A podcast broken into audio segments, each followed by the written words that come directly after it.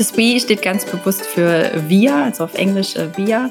Und das symbolisiert, dass wir alle als Menschen zusammenkommen, um die Veränderung voranzubringen. Es geht ja darum, hast du schon gesagt, dass Menschen eine menschenwürdige Arbeit haben oder einen Arbeitsplatz haben, der sicher ist und bei dem sie gut arbeiten können. Und mit dem We-Programm verfolgen wir genau das. Also die Menschen, die für uns in den Chibo-Lieferketten arbeiten, denen einen guten und sicheren Arbeitsplatz zu ermöglichen.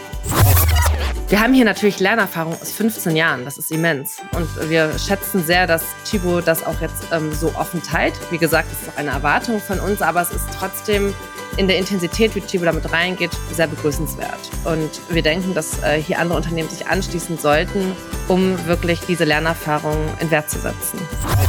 Es geht auch darum, dass wir den Input von anderen Unternehmen auch gerne in das Programm reinbekommen wollen. Also auch die anderen Organisationen und Unternehmen, die jetzt 15 Jahre lang in ihren Lieferketten unterwegs waren, haben auch ganz viel gelernt. Und das ist auch so die Intention zu sagen, können wir das zusammenführen, um das WIP-Programm noch stärker zu machen. Und letztendlich ist es ja auch egal, ob es WIP-Programm ist oder was auch für immer für ein Programm. Es geht ja darum, dass wir wirklich Wirkung für die Menschen vor Ort schaffen. Und das ist das, woran wir glauben und das, was wir mit der Zusammenarbeit erreichen wollen.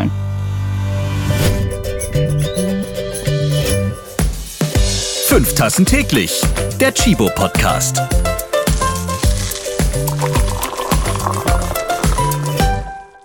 Wenn ihr jetzt gerade euren Kaffee schlürft, dann kommt der mit dieser Podcast-Folge ganz schön rum. Gedanklich reisen wir jetzt zusammen nach Bangladesch, China, Indien und Vietnam. Und Tjanne, dir fallen bestimmt noch mehr Länder ein, zu denen wir jetzt zum Thema passend heute reisen können. Ja, wir könnten auch nach Kambodscha zum Beispiel oder in die Türkei. Es geht heute bei fünf Tassen täglich um Menschenrechte. Genauer gesagt die Einhaltung von Menschenrechten in den Fabriken. Ja, keine Verbraucherin, kein Verbraucher möchte doch ein T-Shirt tragen, dessen Näherin in irgendeiner Form ausgebeutet wurde. Oder? Was etwa könnte in einer Fabrik alles passieren? Und werden unsere Kleidungsstücke tatsächlich noch alle per Hand gesponnen, gefärbt, genäht? Auch das ist ja eigentlich unvorstellbar. Ich bin Ralf Potzus und bei mir sind Eike Helen Feddersen. Hi, grüß dich. Hallo zusammen, freut mich, dass ich hier bin heute. Und Tiane Grönefeld, Sie habt ihr eben schon gehört. Moin. Moin, moin, hi, auch von meiner Seite. Eike ist in Bonn und da bist du bei der GIZ, der Deutschen Gesellschaft für internationale Zusammenarbeit. Deine Aufgabe, Managerin für Menschenrechte und die Lieferkette. Habe ich das jetzt richtig zusammengefasst? Ja, also ich manage weniger Menschenrechte, äh, noch eine Lieferkette als äh, naja, Dienstleister. fast zusammengefasst. Die GEZ ist ein Dienstleister für internationale Zusammenarbeit und nachhaltige Entwicklung. Und konkret geht es in meiner Rolle dann darum, im Auftrag der Bundesregierung und im Kontext der deutschen Entwicklungszusammenarbeit faire Arbeitsbedingungen, insbesondere von Frauen, die Beachtung von Menschenrechten aber auch den Schutz der Umwelt und Klima in globalen Liefer- und Produktionsnetzwerken wie der Textil-, der Elektronikindustrie voranzubringen. Und ich freue mich auf Tjanne. Nach ganz langer Zeit bist du mal wieder am fünf Tassen täglich Mikro. Ja, hi, ich freue mich auch, dass ich wieder hier sein darf. Das ist schon über zwei Jahre her, dass du mich in diesem Podcast besucht hast. Hört gerne mal rein in die interessante Folge True Morrow, wie ein nachhaltiger Ansatz mehr Transparenz beim Kaffee schaffen will. Damals haben wir darüber geredet, wie Farmer und Farmerinnen in verschiedenen Ländern besser geholfen werden kann und wie das auch der Schlüssel für eine nachhaltigere Welt sein kann. Und da sprachen wir dann natürlich auch über nachhaltigen Kaffeeanbau. Kannst du dich noch dran erinnern, Tjanne? Ja, sehr gut kann ich mich dran erinnern. Den Tomorrow-Ansatz gibt es auch noch bis heute. Das freut mich sehr natürlich. Mittlerweile hast du die Position Head of Human Rights inne. Was hat sich für dich geändert und wo ist dein Aufgabenschwerpunkt jetzt? Also Ralf, seitdem wir das letzte Mal zusammensaßen, habe ich erstmal eine wunderbare, gesunde Tochter bekommen. Oh, Und, äh, herzlichen Glückwunsch. Cool. Dankeschön. Da kann man jetzt auch sagen, deine Tochter, die kennt noch keine andere Welt als den Fünf Tassen täglich Podcast, ja? Klar, die wird damit gleich aufgezogen. und äh, die ist jetzt auch mittlerweile schon über zwei Jahre her. Also es ist tatsächlich ein bisschen her, dass wir zusammensaßen. Und äh, bei Chibo bin ich jetzt äh, seit äh, ein paar Monaten wieder zurück aus der Elternzeit und bin jetzt mit meinem Team für das Thema Menschenrechte zuständig. Das war im Kaffee ja auch schon ein Thema, darüber haben wir ja auch gesprochen und es ist auch in unseren Non-Food-Lieferketten ein großes Thema. Und unser Team ist sozusagen die Schnittstelle, wie wir die Programme entwickeln können für diese verschiedenen Lieferketten. Ja, hier halten jetzt gerade alle Schilder mit dem Wort Kaffee hoch. Stimmt, wir sollten unsere Tassen mal wieder füllen, gerade zum Start jetzt, sonst schaffen wir nicht fünf Tassen täglich. Womit starten wir? Was trinkt ihr gerne? Also ich immer Cappuccino, morgens, mittags, abends. Ich bin gerade beim Kaffeecrema ohne Milch nach dem Mittagessen. Und wie viele Tassen werden das so tagsüber bei euch? Morgens, mittags, abends sind schon mal mindestens drei. So sieht's aus. Ja, das schaffe ich nicht. Eike schafft drei, ich schaffe höchstens zwei. Eine nach dem Frühstück und eine nach dem Mittagessen. Zusammen sind das fünf und dann passt das zu fünf Tassen täglich. Ich freue mich auch sehr über diesen norddeutschen Podcast, alleine schon mit euren Namen. Eike, sehr norddeutscher Vorname, und Tianne. Klingt gut zusammen. Es gibt ein kleines Jubiläum, das Chibu Wie Menschenrechtsprogramm. Darüber haben wir übrigens auch schon mal mit der Schauspielerin Leslie Malton gesprochen. Und Janne, deine Chibo-Kollegin Julia Tim, die war da auch dabei. Warum die Film von der Fashionbranche lernen kann. Das ist der Titel der Podcast-Folge. Also das Wie-Programm, das gibt es schon etwas länger und feiert jetzt sein 15-jähriges Jubiläum. Ist es nun ausgewachsen oder in der Pubertät? Oh, das ist eine schöne Frage. Ich würde sagen, so und so. Also die 15 Jahre äh, haben uns natürlich schon total geholfen, ganz viele Erfahrungen auch in das Programm zu integrieren. Und insofern ist es schon ein gewachsenes Programm. Ausgewachsen würde ich nie sagen, weil es auch leider auf der Thematik Menschenrechte immer noch genug zu tun gibt und somit auch das WI-Programm immer noch erforderlich ist oder auch andere Maßnahmen. Und auf der anderen Seite ist es ja trotzdem noch ein ganz frisches Programm in seiner Struktur und in der Art und Weise, wie wir das machen. Also wir sind immer dabei, neue Ansätze auch in das Programm zu integrieren, neue Kenntnisse, die man so über Verhaltenspsychologie hat oder auch wie Veränderungen bei Menschen bewirkt werden, kommen immer wieder in das Programm rein und das ist dann immer eine Sturm- und Drangphase, so die typische Pubertät. Was genau ist das Wie-Programm? Wofür steht das Wie? Das We steht ganz bewusst für wir, also auf Englisch äh, wir. Und das symbolisiert, dass wir alle als Menschen zusammenkommen, um die Veränderung voranzubringen. Es geht ja darum, hast du schon gesagt, dass Menschen eine menschenwürdige Arbeit haben oder einen Arbeitsplatz haben, der sicher ist und bei dem sie gut arbeiten können. Und mit dem We-Programm verfolgen wir genau das. Also die Menschen, die für uns in den Chibo-Lieferketten arbeiten, denen einen guten und sicheren Arbeitsplatz zu ermöglichen. Warum habt ihr das Programm 2008 ins Leben gerufen? Fabriken und Produktionsstandorte werden doch sowieso regelmäßig geprüft. Reicht das nicht? Ja, also wir haben damals das WI-Programm ins Leben gerufen, weil wir gemerkt haben, dass diese punktuellen Audits, die es gibt, nicht ausreichen, um die Themen auch, also um die Lösung auch vor allem zu entwickeln. Also da wird dann vor allem eine Bestandsaufnahme gemacht in der Fabrik mit einem Audit. Aber das heißt ja noch nicht, dass die Dinge sich wirklich vor Ort verbessern. Und mit dem WE-Programm wollten wir da ansetzen, um langfristig mit den Menschen das zu ermöglichen, etwas zu verbessern in ihren Arbeitsplätzen. Eike, ihr von der GIZ wart vor 15 Jahren beim Start mit dabei. Wie und warum? Also du warst zwar damals noch nicht bei der GIZ, Jana auch noch nicht bei Chibo. Was wisst ihr von den Anfängen? Also wir waren von Anfang an dabei und haben uns ganz bewusst für dieses Programm entschieden. Dafür muss man ein bisschen auch den Hintergrund verstehen, in dem wir als Entwicklungszusammenarbeit agieren. Für uns ist die Rolle der Privatwirtschaft eine ganz große im Kontext der nachhaltigen Entwicklung. Und wir haben relativ ein klares Verständnis dafür, dass große Herausforderungen dieser Zeit eben nur gemeinsam mit dem Privatsektor auch adressiert werden können, wie der Klimawandel, aber eben auch wie nachhaltige Lieferketten. Und wir haben im Auftrag des Entwicklungsministeriums verschiedene Kooperationsformate und Förderprogramme, um mit der Privatwirtschaft zusammenzuarbeiten und mit We oder mit Chibo beziehungsweise haben wir eine Entwicklungspartnerschaft gegründet. Vor dem Hintergrund, dass wir hier ein gemeinsames entwicklungspolitisches Interesse gesehen haben. Also wir haben gesehen, dass wir Arbeitsbedingungen in Fabriken durch Dialog verbessern möchten und in dem Kontext auch einen neuen Ansatz erproben. Und unsere Erwartung, wenn wir in solche Projekte reingehen, hier geht es eben auch um Steuergelder, die wir nutzen dafür, ist, dass nach erfolgreicher Umsetzung diese Programme auch übernommen werden von Unternehmen und dann idealerweise in die Breite getragen werden. Genau. Und das haben wir hier gesehen, das große Potenzial dafür. Ähm, wir haben gesehen, dass es wirklich ein Win-Win-Projekt sein kann, weil wir relevante Expertisen auf beiden Seiten mitbringen und ja, wurden mit dieser Erwartung auch nicht enttäuscht. Eike, was ist die Initiative Globale Solidarität? Wo bist du normalerweise unterwegs? Ja, die Initiative Globale Solidarität, wir sagen auch IGS, ist das Projekt, in dem ich heute arbeite. Und wir fördern im Auftrag des Entwicklungsministeriums die Umsetzung menschenrechtlicher und ökologischer Sorgfaltspflichten in globalen Lieferketten. Und dazu harmonisieren wir bewährte Ansätze, tragen sie in die Breite. Wir arbeiten im Kontext des deutschen Lieferketten-Sorgfaltspflichtengesetzes und auch ähnlichen geplanten Regulierungen auf EU-Ebene. Und für die Hörerinnen, die dafür noch nichts gehört haben, das Gesetz fordert Unternehmen auf, menschenrechtliche, ökologische und Klimarisiken in ihren Lieferketten zu analysieren, angemessene Maßnahmen für Prävention und Abhilfe zu ergreifen und deren Wirksamkeit zu überprüfen. Und das in einem kontinuierlichen Verbesserungsprozess. Und als Teil der IGS, weil du gefragt hast, wo bist du unterwegs, bin ich mit meinem Team eigentlich in allen Weltregionen unterwegs, weil Lieferketten natürlich die ganze Welt umspannen. Im Schwerpunkt aktuell in Bangladesch, Vietnam, Kambodscha und Serbien, aber da kommen auch weitere Länder gerade dazu. Und für uns ist es einfach enorm wichtig, äh, vor Ort präsent zu sein, um wirklich die Anforderungen und Herausforderungen vor Ort auch zu verstehen und die Perspektiven der Produktionsländer eben auch in den Ansätzen sehr stark mitzudenken. Ganz konkret arbeiten wir in vier Bereichen.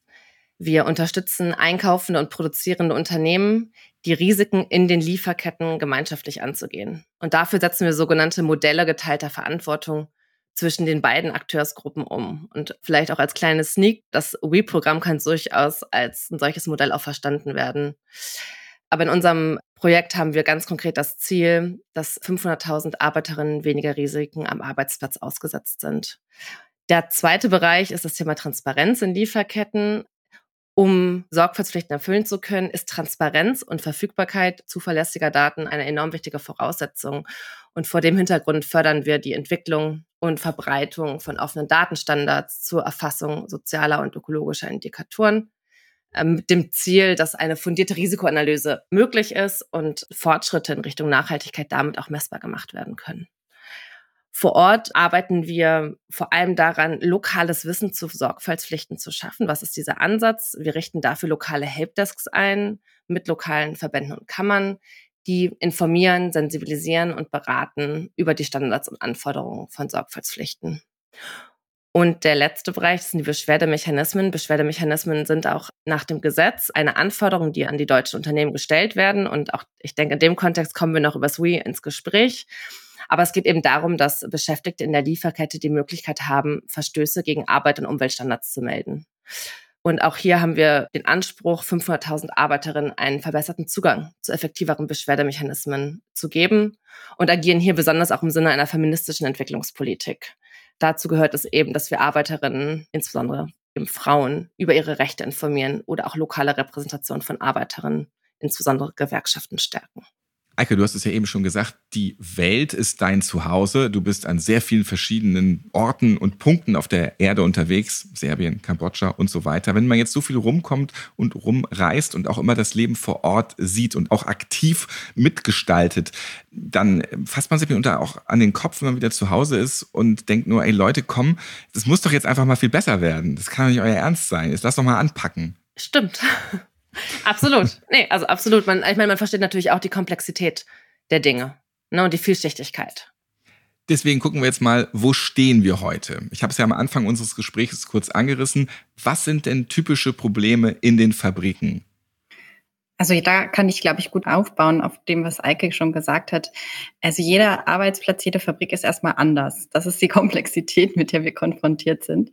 Und es ist wirklich auch ganz unterschiedlich, was man vor Ort vorfindet. Es gibt ganz automatisierte äh, Fabrikprozesse oder viele Produkte, die schon ganz maschinell hergestellt werden. Auf der anderen Seite gibt es auch gerade im Textilbereich noch Fabriken, wo die Näherinnen oder auch Näher, aber es sind vor allem Frauen, an ihren Nähmaschinen sitzen und die Produkte oder die T-Shirts, bleiben wir mal beim T-Shirt-Beispiel, noch mal in Handarbeit zusammennähen.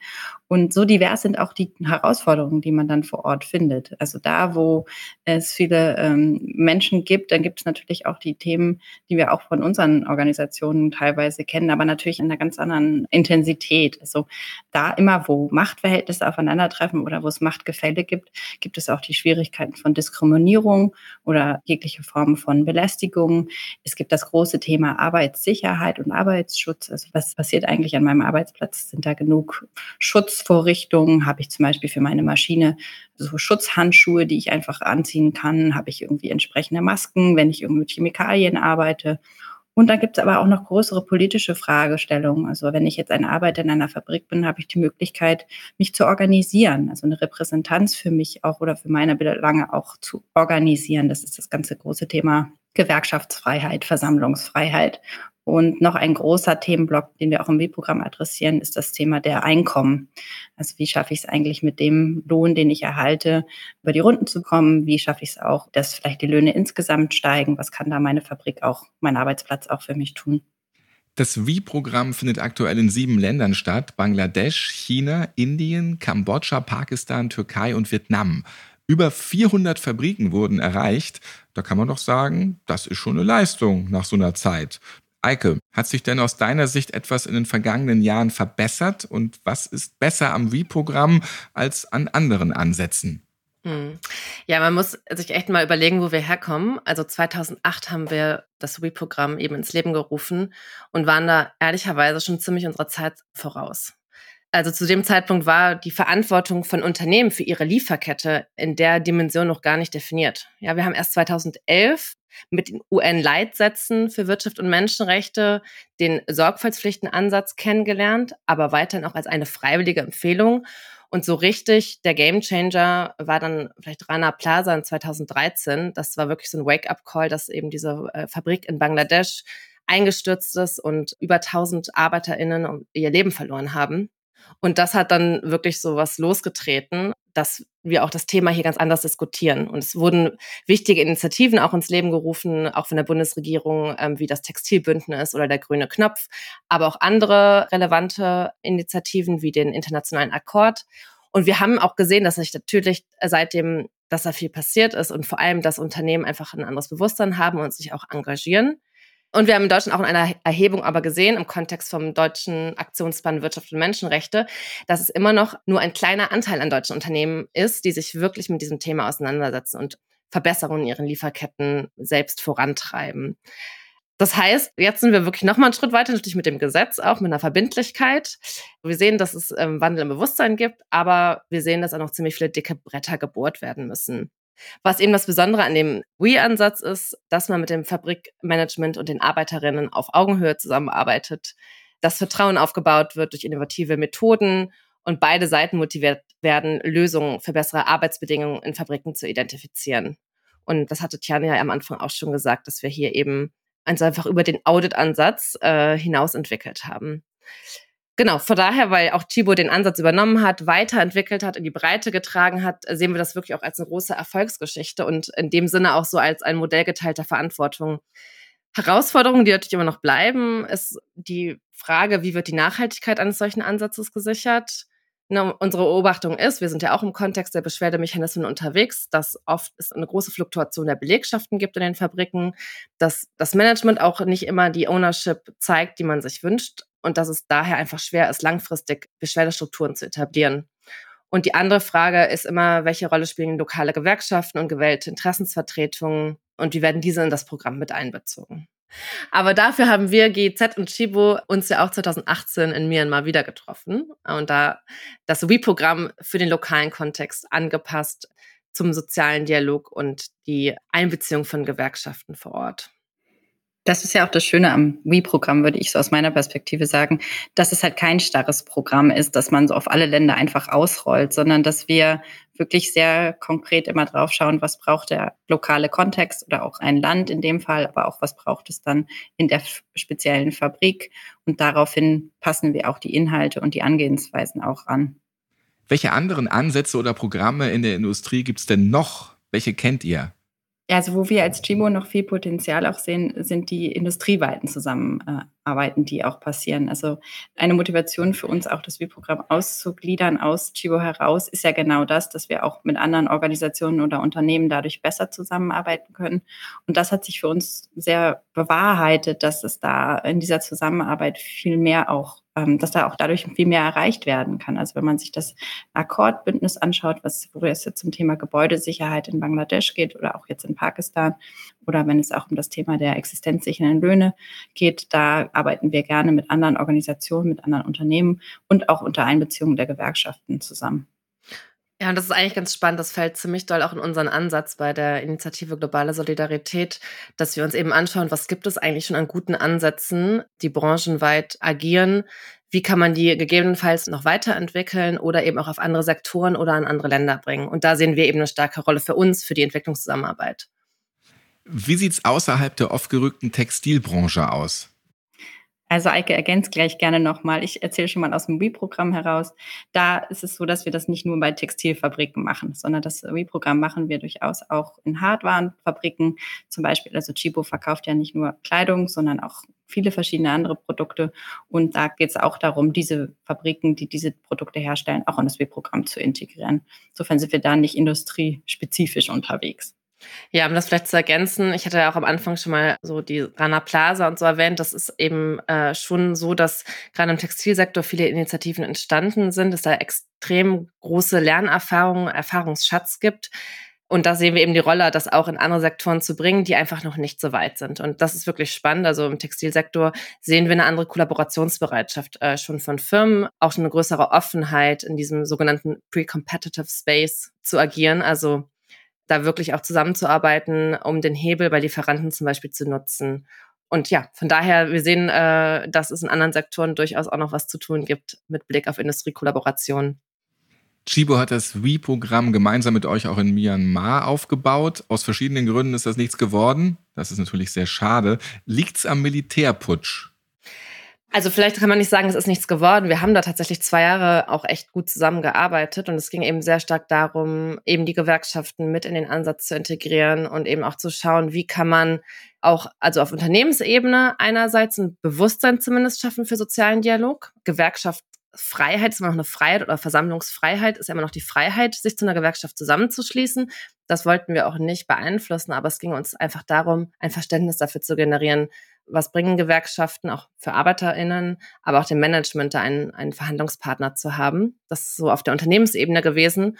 Und auf sektoraler Ebene haben wir uns eben dafür eingesetzt, dass eine Leitlinie für Versammlungsfreiheit mit Produzenten verhandelt wird. Und die wurde tatsächlich auch verhandelt und die wurde unterschrieben. Das heißt, wir sind da eigentlich weit gekommen und das waren wir auch nicht alleine. Das haben wir auch mit der ILO vor Ort zusammen gemacht und mit anderen relevanten Initiativen und Unternehmen. Aber tatsächlich kam dann Corona dazwischen und dann kam der Militärputsch dazwischen. Ja, als es dann wirklich darum ging, das auszurollen. Und dann haben uns tatsächlich die Gewerkschaften auch dazu aufgefordert, dieses Projekt zu beenden. Und Chibo hat dann auch entschieden, dort nicht mehr einzukaufen in Myanmar. Wir orientieren uns da immer an dem Leitgedanken, können wir was vor Ort bewegen? Also können wir mit unseren Maßnahmen, mit unseren Programmen, mit unseren Projekten, was auch immer es ist, vor Ort einen Unterschied für die Menschen schaffen. Und in diesem politischen Kontext haben wir uns für uns dann keine Möglichkeit mehr gesehen. Und wie Eike auch schon beschrieben hat, auch die lokalen Partner vor Ort haben uns davon abgeraten. Und dann war klar für uns, da ist das der letzte Ausweg, auch wenn das natürlich immer für uns ja kein schönes Ergebnis ist. Aber manchmal ist es dann besser, konsequent zu bleiben. Das Lieferketten-Sorgfaltspflichtengesetz, schwieriges Wort, mhm. das seit Anfang des Jahres für Deutschland gilt, das zahlt im Grunde auf das Wie-Programm ein oder auch andersrum. Wie hilft das Wie-Programm, die Anforderungen des Lieferkettengesetzes zu erfüllen?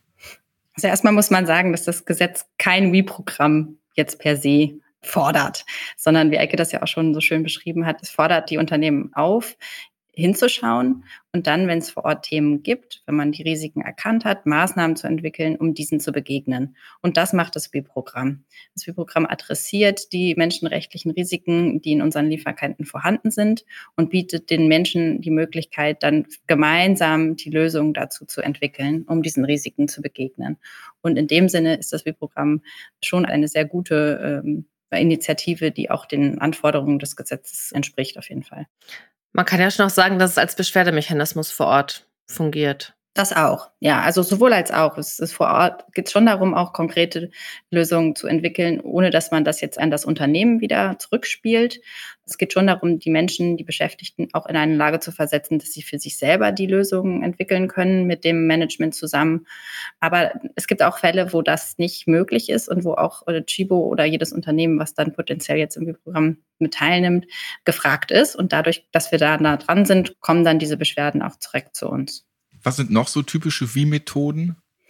Ach, das sind so ganz kleine Dinge, auch von denen ich berichten kann, die vielleicht das so ein bisschen anschaulicher machen. Also die We-Workshops zum Beispiel, die stattfinden mit den Arbeiterinnen und Arbeitern zusammen und dem Management, Die finden immer in einem großen Raum in der Fabrik statt, also je nachdem, wie die Fabrik da auch ausgestattet ist. Und dann setzen sich erstmal alle in einen Kreis. Also die Facilitator, die ja auch von Shibo im Auftrag von Shibo unterwegs sind, arrangieren dann, organisieren den Raum dann schon vorher so, dass die Stühle in einen Stuhlkreis gestellt werden. Und dann setzen sich die Menschen in einen Kreis. Und das ist insofern schon ganz interessant zu sehen, weil da dieses Machtgefälle, was sonst ja herrscht, zwischen, das ist mein Chef und ich bin nur ein kleiner Arbeiter oder eine kleine Arbeiterin, wird dadurch schon ein Stück weit aufgelöst. Und dann geht es weiter, dass wir eine Frage stellen am Anfang dieses We-Workshops, die dann auch jeder beantwortet. Also das heißt nicht nur die, die immer sonst sprechen, also das ist ja dann meistens auch das Management, kommen dann zu Wort, sondern auch jeder andere Beschäftigte in dieser Fabrik, der sonst vielleicht noch nicht so oft den Mund aufgemacht hat und gerade nicht vor seinem Chef oder seiner Chefin irgendwie sich äußern konnte, dem wird dann auch diese Frage gestellt. So geht es dann weiter, dass man versucht, durch diese, wir nennen das partizipativen Methoden, jeden zu Wort kommen zu lassen und jede Geschichte einzusammeln. Und mit diesen Geschichten und mit diesen Eindrücken, die dann entstehen, wird dann zusammen die gemeinsame Zukunft dieser Fabrik entwickelt. Wo wollen wir eigentlich als Beschäftigte dieser Fabrik hin? Was sind die Themen, die uns wichtig sind und was sind dann auch die Herausforderungen, die im Weg stehen, um da hinzukommen? Du hast eben den Stuhlkreis erwähnt und wenn jetzt jemand von hinten so ruft, langweilig, Stuhlkreis. Ich habe das letztens beim Picknicken im Park gesehen. Da waren Menschen aus einer anderen Kultur da zusammen. Die hatten auch tatsächlich alle Stühle mitgebracht, äh, unsere Picknickdecke da ausgerollt. Und da war mir dann aufgefallen, da hatten die Männer einen Kreis gebildet und dann mit größerem Abstand die Frauen einen Kreis. Und dann waren auch so die Hälfte mit Rücken an Rücken und die blieben die ganze Zeit immer nur in ihren Geschlechtern dort vor Ort. Und ich kann mir jetzt vorstellen, dass so ein Stuhlkreis in anderen Regionen, wo dann eben auf einmal auch verschiedene Abhängigkeitsverhältnisse direkt so nebeneinander sitzen, einfach schon wahnsinnig viel bewirken. Also das ist da schon ein großer Schritt in manch einem Land. Ja, also dieser Stuhlkreis an sich bewirkt jetzt vielleicht noch nicht so viel, da muss man auch ganz realistisch sein. Aber er setzt halt ein Zeichen und er lädt die Menschen ein, anders miteinander in Kontakt zu treten. Ne? Man kennt das ja so aus äh, Vorträgen, da gibt es oft eine Bühne und da sitzen dann diejenigen, die irgendwie einen Vortrag halten, auch bei Lesungen so zum Beispiel. Und dann wird in die Runde nachher gefragt, ja, gibt es denn noch Fragen? oder beim Elternabend oder so. Gibt es denn noch Fragen? Und keiner mag sich Ach, äußern. Beim gibt es viel zu viele Fragen und es ja. hört nie auf. Gut, ja, stimmt. Beim Elternabend, das ist vielleicht nicht das richtige Beispiel. Aber so da, wo immer diese Machtverhältnisse so zum Tragen kommen oder wo es halt diese Unterschiede gibt zwischen denen, die auf der Bühne stehen und die, die dann gefragt werden, da gibt es auch in unseren Kulturkreisen oft Hemmungen, sich auszudrücken oder unangenehme Themen zu adressieren. Und da hilft zum Beispiel so ein Format des Stuhlkreises, um da diese Barrieren einfach schon in der Sitzordnung so ein wenig zu übergehen sehr wichtig. Und Torben Jonte wird auch beim Stuhlkreis in der Schule nichts ändern, auf jeden Fall. Vergangene Woche, da gab es eine große We-Party in Den Haag. Das war ein Auftaktevent, um mhm. neue Partner und Partnerinnen an Bord zu bekommen. Mit wem habt ihr da gefeiert und euch getroffen? Was kann man so mitnehmen davon? Wir sind zusammengekommen mit der internationalen Community, nennen wir die, also die alle, die in dem WI-Programm arbeiten. Da waren wir von Chibo mit einer Delegation unterwegs. Es waren aber auch die Facilitator aus den jeweiligen Ländern. Du hattest sie ja vorhin schon aufgezählt, Ralf, wo das WI-Programm aktiv ist. Und es waren auch verschiedene Vertreter von Vertreterinnen von Unternehmen, Organisationen, Stiftungen, jegliche Institutionen eingeladen, um zusammenzukommen, um zu schauen, wo steht das WI-Programm aktuell und wo möchten wir gemeinsam auch das Sweet-Programm hin entwickeln. Und in diesem Zuge hatten wir dann auch die GZ angeschrieben, ob sie auch dabei sein möchte. Und es war alles ganz schön, oder aus deiner Sicht? Ich war leider gar nicht selber dabei. Ich äh, konnte leider nicht teilnehmen. Eine Kollegin von mir hat teilgenommen, aber von der habe ich ein paar O-Töne bekommen. Und sie haben vor allem zwei Dinge nachhaltig beeindruckt. Und das war einmal die methodische Vielfalt des Programms in der Praxis. Und in dem Kontext äh, war ihr absolutes Highlight das Improvisationstheater. Und insgesamt war sie auch einfach sehr begeistert davon, die Menschen aus dem Reprogramm kennenzulernen und so das Engagement und die Freude auch für die Arbeit zu spüren. Und das kann ich eben auch aus der direkten Zusammenarbeit in Myanmar auch berichten. Das Wie-Menschenrechtsprogramm wird nun für andere Brands geöffnet. Das ist doch eigentlich ganz gut, oder Eike?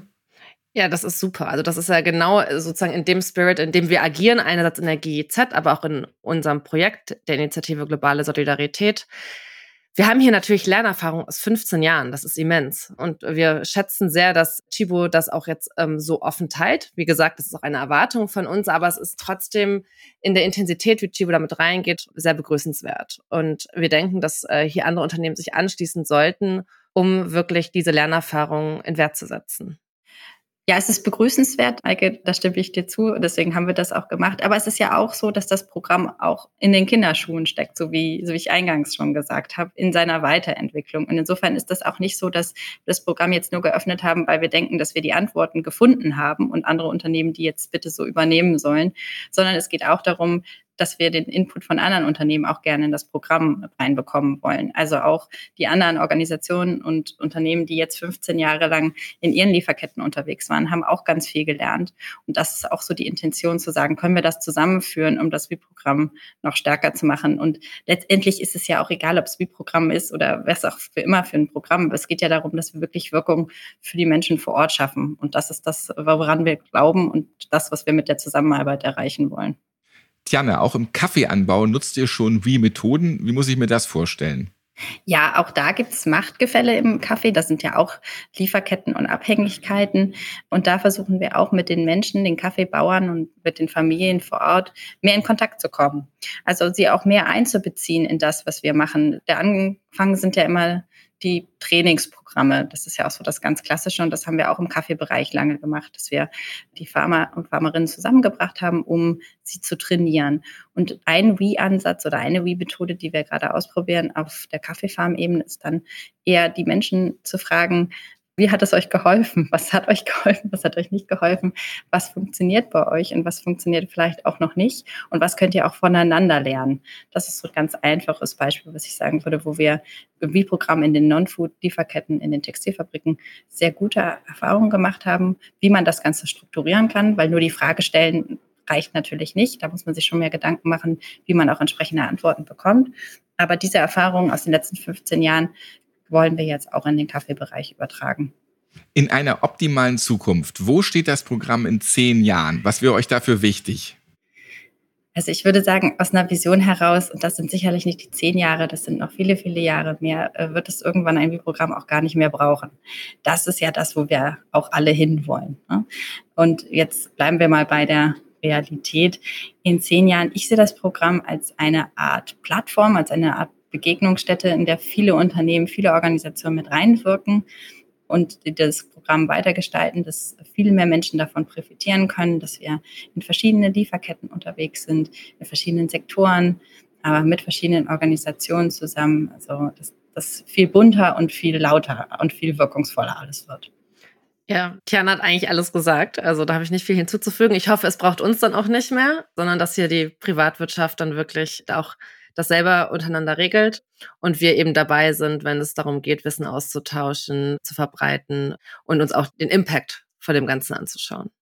Schon wieder Schluss. Wir haben heute viel über Produktionsbedingungen unserer Textilien und anderer Gegenstände erfahren und wir haben gelernt, warum es Menschenrechtsprogramme in Fabriken braucht. Ja, ich hoffe, ihr konntet einige spannende Informationen mitnehmen und Wissenslücken füllen. Solltet ihr zufällig Vertreter einer Brand sein oder Vertreterin, egal ob von Adidas oder vom Jeans Shop 2000 in Wuppertal und jetzt Interesse am Wie-Programm habt oder dazu Fragen habt, dann schreibt gerne einfach mal eine E-Mail an podcast.chibo.de. Natürlich freuen wir uns auch über Lob, Kritik und weitere Hörwünsche. Welche Themen sollten wir hier im Podcast mal besprechen?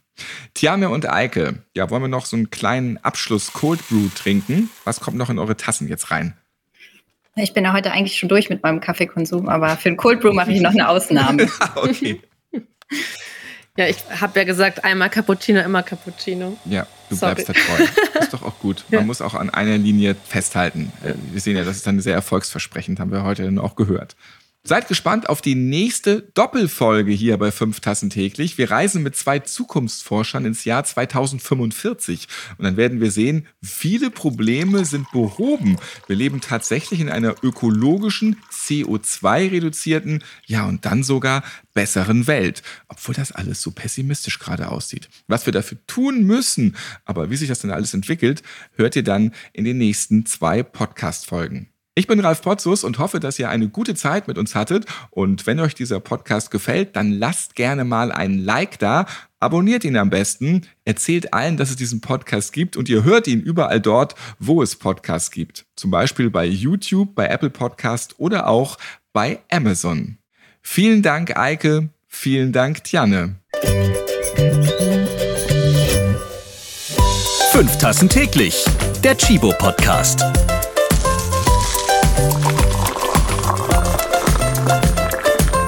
Ihr habt Fragen oder Anregungen zu dieser Podcast-Folge? Wir freuen uns auf eure E-Mail an podcast.chibo.de.